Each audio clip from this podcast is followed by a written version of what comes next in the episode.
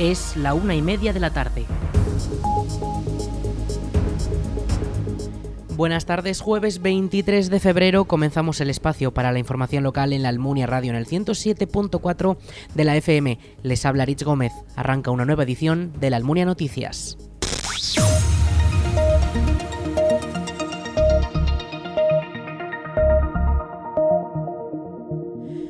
Las obras en la ermita de Cabañas ya superan el 50%. El edificio románico almoniense lleva desde 2022 cerrado para poder realizar estas labores y ahora ya se ha terminado uno de los dos trabajos, la restauración de cinco arcos sóleos huecos con techo de arco en medio punto en los que se enterraban a las personas. Escuchamos a Juan José Moreno, teniente alcalde de la Almunia. El resultado yo lo he visto ya porque suelo subir frecuentemente. Es impresionante, lo digo porque eh, los arcosolios, que es el primer lote, pues se veían pinturas, pero se veían pues con, mancha, con moho, con suciedad. Eh, se veían trazos, pero ahora sí que distingamos, distinguimos todos los trazos realmente, aunque está lógicamente parte de la pintura ya se había perdido, con lo cual esa no se puede recuperar, pero la que está es impresionante la cantidad de detalles que llegas a ver y bueno, simplemente con limpieza, con dar esa tonalidad un poco más eh, ocre a, ese, a esos yesos que estaban eh, que en, aquellos años dieron por encima y te hacía mal un poco mal a la vista. Pero bueno ya está finalizado. Las obras siguen porque eh, eran dos lotes Arcosóleos y Capilla San Nicolás de Bari. Arcosóleos se da la finalización pero se ha ido trabajando conjuntamente con la capilla los trabajos se han ido a la par eh, porque además es la misma empresa, que es algo bueno, que la misma empresa haga todo, haga todo. De momento no se puede ver esa parte restaurada, porque está todo el material, está la empresa eh, con todo ahí mezclado, andamios y demás. Y bueno, pues con, van bastante adelantados los trabajos de la capilla y de la hornacina que salió. Eh, y bueno, final de marzo, mm, igual final de marzo podemos decir, bueno, final de marzo tiene que estar acabada, luego vendrá el proceso de, de limpieza, una limpieza exhaustiva, tampoco costará mucho, pero bueno, hay que limpiarlo bien porque bueno, todo el polvo y todo lo que hay, aunque se ha protegido la pila románica, la pila bautismal y todo lo que tenía de valor está protegido, pero bueno, luego hay que eh, dejar que, que salga el polvo, limpiarlo con, con máquinas aspiradoras o con, lo, o con lo que haga falta, con lo cual yo espero que a primeros de abril podamos eh, ver esa magnífica restauración de lo que del interior que queda, aunque quedan más cosas por hacer. Ahora los trabajos se centran en la finalización de la rehabilitación de la capilla de San Nicolás, que contará con un videomapping que proyectará cómo ha sido la estructura del edificio en el transcurso de la historia y cómo lo han ido modificando las distintas restauraciones que ha sufrido. Las labores se han retrasado debido al descubrimiento de una pequeña hornacina que arroja más luz a la antigua disposición del edificio. Desde el ayuntamiento se quiere preservar. Y hemos tenido pues eh, sorpresas, sorpresas agradables por otra parte, porque a la hora de picar todos los yesos y los morteros que eran regrecidos, que no eran ni mucho menos mm, antiquísimos, ni del siglo XIV eh, ni del XIII, sino es mucho más posterior, eh, pues han salido algún detalle, como una pequeña hornacina, que además he hecho alguna foto para meterla al archivo, que está justamente al lado de la capilla de San Nicolás de Bari. Eh, ya no se han dicho los restauradores que en la capilla San Nicolás de Bari se veía una marca aproximadamente a un metro, metro veinte de altura, que parece ser que ahí estaba el antiguo eh, altar. Y ante los altares eran como unas mesas que se estaban justamente a la pared y las pinturas decoraban la parte, eh, la parte más alta de, de, esa pequeña mesa que cubría todo, como digo, todo el altar. Y al lado ha aparecido esta, esta pequeña vitrina que estaba incluso con restos de, un pequeño marco que había, esa hornacina. Podía ser, nos han comentado que podía ser donde se guardara el cáliz, porque antes no se podía guardar en el, propio retablo, en el propio altar, no se podía guardar y antes tenía que estar separado. Con lo cual, eh, ya hemos hecho una modificación presupuestaria para eh, que eso se deje visto, se haga esa hornacina, ya veremos a ver qué ponemos allí, pero como digo, se está viendo ya todos los eh, llevan buen ritmo, se está restaurando todas las pinturas, se está rellenando y además, pues bueno, mm, vamos a ver también el contorno de la puerta inicial que había en la ermita de Cabañas. Se tapó cuando fue la restauración de los años 60 y a partir de ahí, pues bueno, se cambió y tenemos la puerta de entrada, que es la que tenemos originalmente ahora, que está justamente enfrente de, de Ricla con unos escalones, pero la otra puerta lateral es la que se tapó y se va a quedar, se ha picado, se ha sacado todo lo que había y se, y se va a quedar delimitada y se va a ver la forma que tenía la, la puerta, que luego posteriormente, pues ya con ese videomapping que queremos hacer y ese pequeño museo, pues ya será el culmen de toda la restauración interior y será un, bueno, yo creo que será un buen motivo para visitar cabañas que ya nos están demandando. La reapertura de la ermita a todos los públicos está prevista para finales de marzo o principios de abril. Todo dependerá del avance de los trabajos actuales, aunque desde el consistorio señalan que antes de abrir se deberá realizar una limpieza exhaustiva para que no queden rastros de las obras.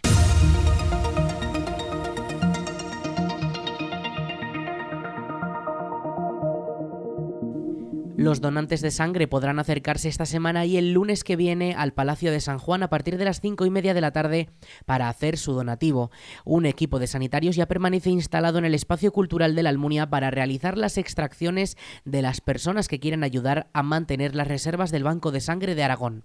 Carmen Garcés, gerente del Banco de Sangre y Tejidos de Aragón, explica la importancia de estas campañas. Bueno, la campaña en concreto que vamos a realizar en la Almunia va a ser varios días seguidos y acudimos pues, pues dos, tres veces al año.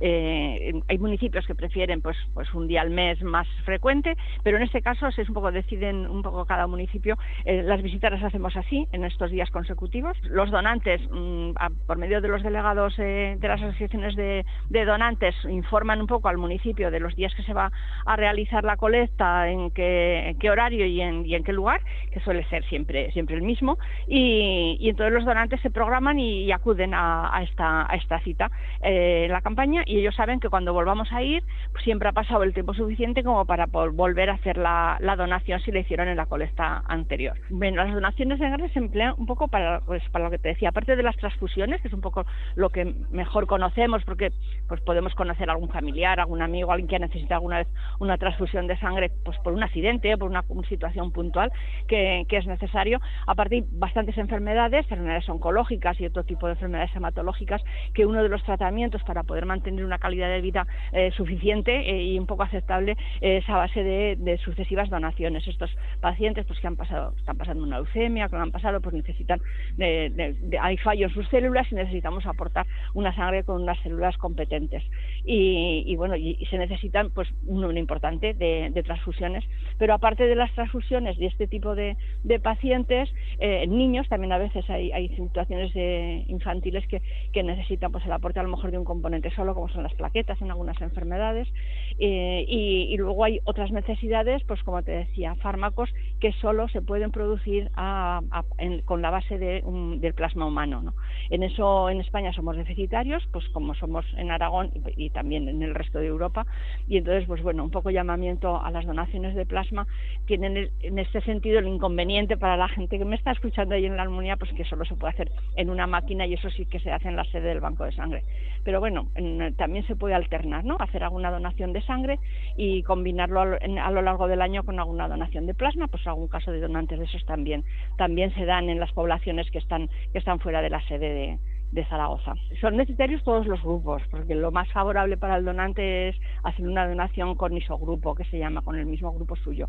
Lo que pasa que, como dices, las, las, las necesidades de, de, las transfusiones y del cero negativo mm, van por, por encima de lo que es este grupo en la población. Entonces, todos los grupos están repartidos en un tanto por ciento diferente en, nuestra población y entonces las necesidades de grupos seronegativos en los hospitales están por encima de lo que existe en la población general o la población de donantes. Todos los que quieran acercarse a donar su sangre o quieran informarse sobre el proceso pueden acercarse al Palacio de San Juan de 5 y media de la tarde a 9 de la noche durante este jueves y viernes y también el próximo lunes 27.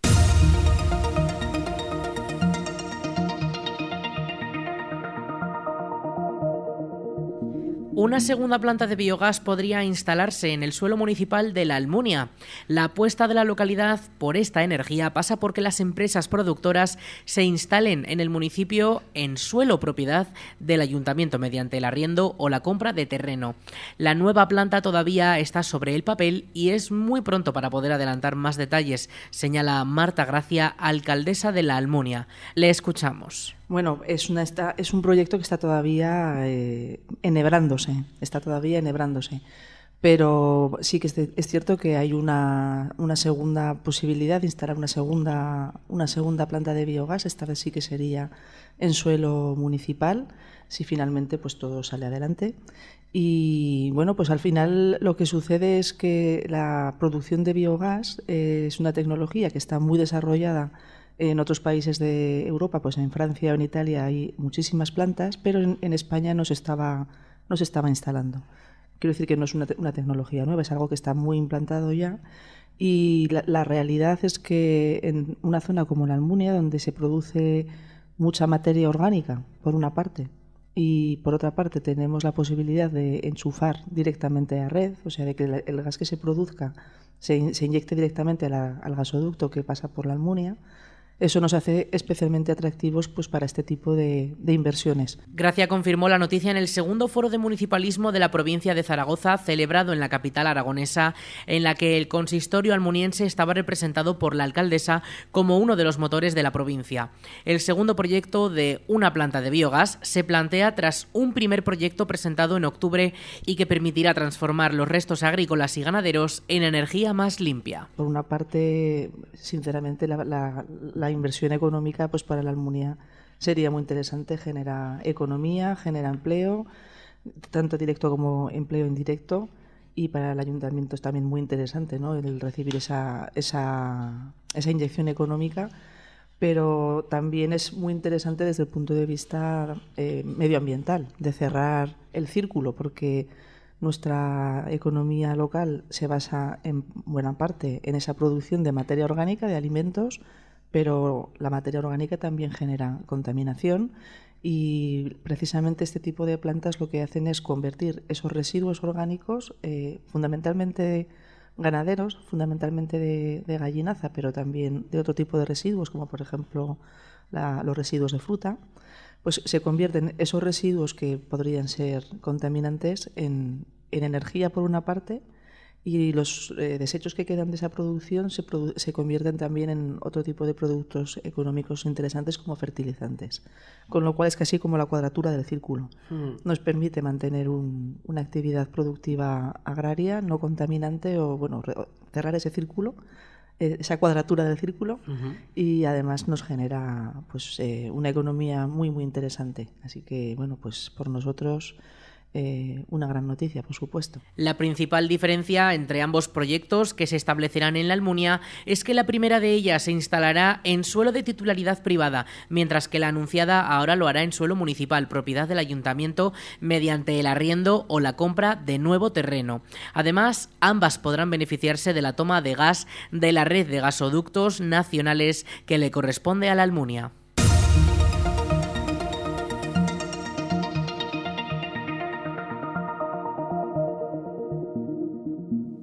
La policía local de la Almunia prohibirá estacionar vehículos en la Ronda Cortes de Aragón desde este mismo viernes a las 10 de la noche.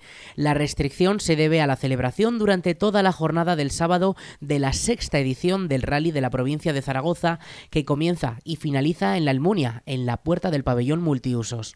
Las autoridades avisan de que los coches no podrán aparcar en ninguna de las aceras, ni en la zona ancha en la que normalmente se instala el mercadillo, ni en la calle paralela de paso. Los que no estén retirados a las 10 de la noche de este viernes serán retirados y la norma permanecerá vigente hasta la finalización del acto en la noche del sábado 25. La ayuda de 200 euros del Gobierno de España para personas con rentas bajas ya cuenta con más de 34.000 solicitudes en Aragón. La ayuda tiene como objetivo aliviar la cesta de la compra y proteger a los colectivos más vulnerables mediante un pago único de 200 euros. Las personas que pueden solicitar la ayuda deben ser trabajadores por cuenta propia o ajena y beneficiarios de la prestación o subsidio de desempleo durante 2022. Además, durante el año pasado no debieron haber superado los 27.000 euros euros brutos de renta y el patrimonio no debe rebasar los 75.000 euros, sin contar la vivienda habitual. Según el Gobierno, el objetivo es que haya un reparto justo de los efectos de la crisis y que no paguen los de siempre. En total, la web de la agencia tributaria hasta ahora ha registrado más de 1,3 millones de solicitudes a tramitar en toda España. Diez jóvenes de Navarra han tenido que ser rescatados en el Moncayo por un equipo en el que han participado los bomberos de la Diputación de Zaragoza. Hasta el lugar se han desplazado equipos del Parque de Tarazona y efectivos del equipo de rescate e intervención en montaña de la Guardia Civil, también de Tarazona.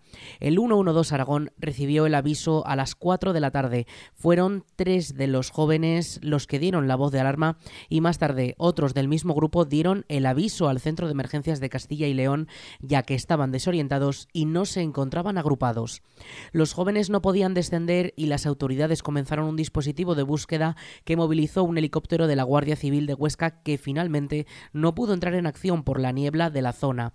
Durante el rescate se formaron dos grupos de trabajo. Uno de ellos ha estado formado por los bomberos de la DPZ. Estos ascendieron hasta la cima por la ruta normal para rescatar a cinco de los jóvenes. El otro grupo, además de los bomberos, ha contado con la Guardia Civil, que consiguió rescatar a otros dos jóvenes que se encontraban en una zona con mucha pendiente y no podían moverse. Los otros tres jóvenes pudieron bajar por su propio pie y todos ellos, a pesar de no sufrir heridas de gravedad, han sido trasladados a un centro de salud. En esta operación también han participado bomberos del Parque de Ágreda y patrullas de Soria.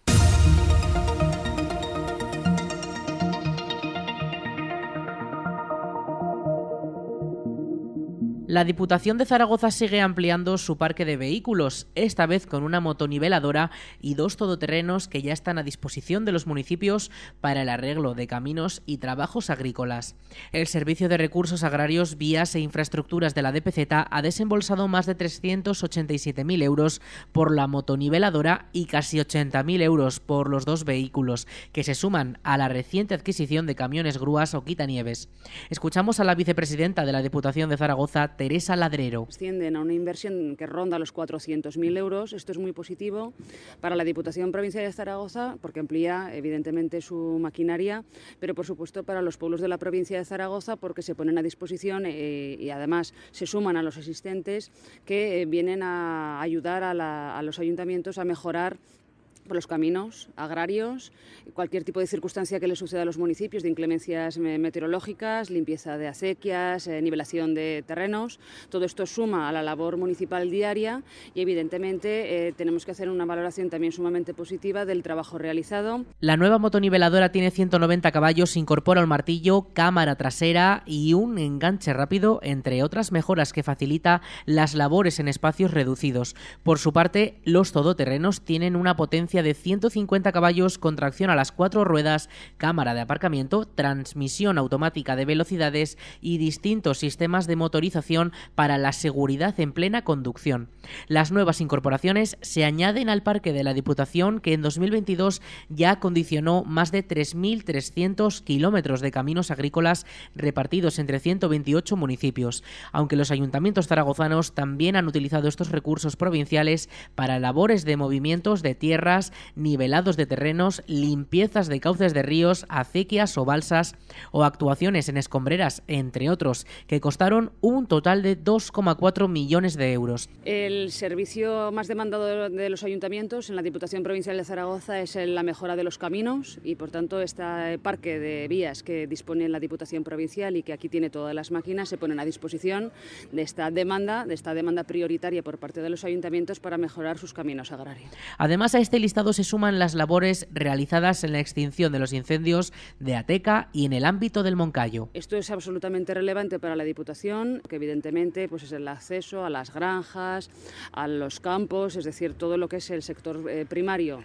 tan vital y relevante para, para, la provincia de Zaragoza y por supuesto la Diputación tiene que mejorar eh, pues, su maquinaria, tiene que dotarla bien y ponerla a disposición de las peticiones que realizan los ayuntamientos. Poramos esta maquinaria y sobre todo pues, eh, atendemos las peticiones que realizan los ayuntamientos y cualquier circunstancia que suceda, porque el año pasado, con derivado de consecuencia de los incendios, las máquinas de la Diputación Provincial de Zaragoza estuvo atendiendo pues todo aquello que hubo que mejorar. La asesoría jurídica de la DPZ defendió los intereses de los municipios de la provincia en 124 procesos judiciales durante 2022. La DPZ, la Diputación de Zaragoza, lo hizo a través de su asesoría jurídica, un servicio adscrito a la Secretaría General con el que la Diputación presta asistencia legal a los ayuntamientos zaragozanos, especialmente a los de menor capacidad económica y de gestión. La asesoría jurídica se encarga tanto de la defensa y representación en juicio de la propia Diputación de Zaragoza como del asesoramiento jurídico al presidente y a los órganos de gobierno de la corporación. Además, sus letrados también tienen encomendados la defensa y representación en juicio y el asesoramiento jurídico de las entidades locales de la provincia. De esta forma, a lo largo del año pasado, 2022, la asesoría jurídica de la DPZ actuó en calidad de demandante o de demandado en un total de 182 procedimientos judiciales. De ellos, 59 fueron procesos en los que sus letrados representaron y defendieron defendieron los intereses de alguno de los ayuntamientos de la provincia y 23 en los que la defensa era la Diputación. Entre estos últimos hay 11 contenciosos administrativos y 54 mercantiles, en los que los beneficiarios directos de ellos son también entidades locales, por lo que a los 59 de entidades locales hay que sumar 65 de los que en teoría la defensa era de diputación. En cuanto al tipo de procedimientos en los que actuó la asesoría jurídica, la gran mayoría volvieron a ser asuntos contencioso administrativos con 111 casos. Le siguieron 54 procesos mercantiles, 16 en los seguidos en juzgados de lo social y uno en los civiles. Vamos con la previsión del tiempo.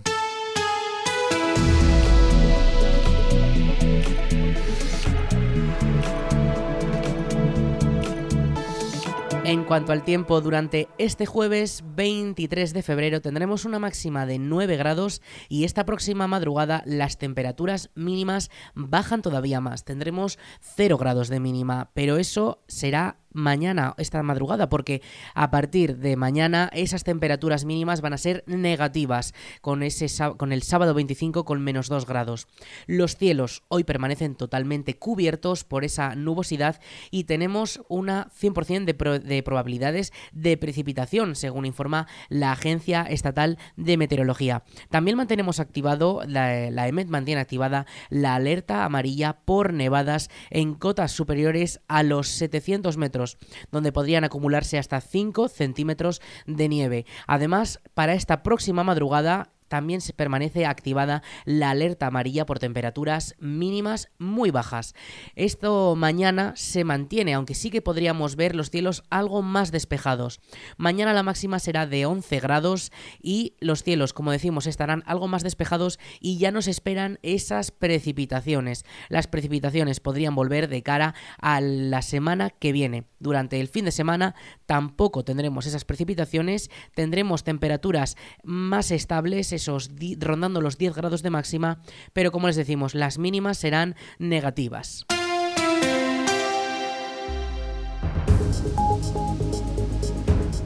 Hasta aquí la información local en la Almunia Radio. En unos minutos a las 2 toman el relevo nuestros compañeros de Aragón Radio Noticias. Más información en laalmuniaradio.es.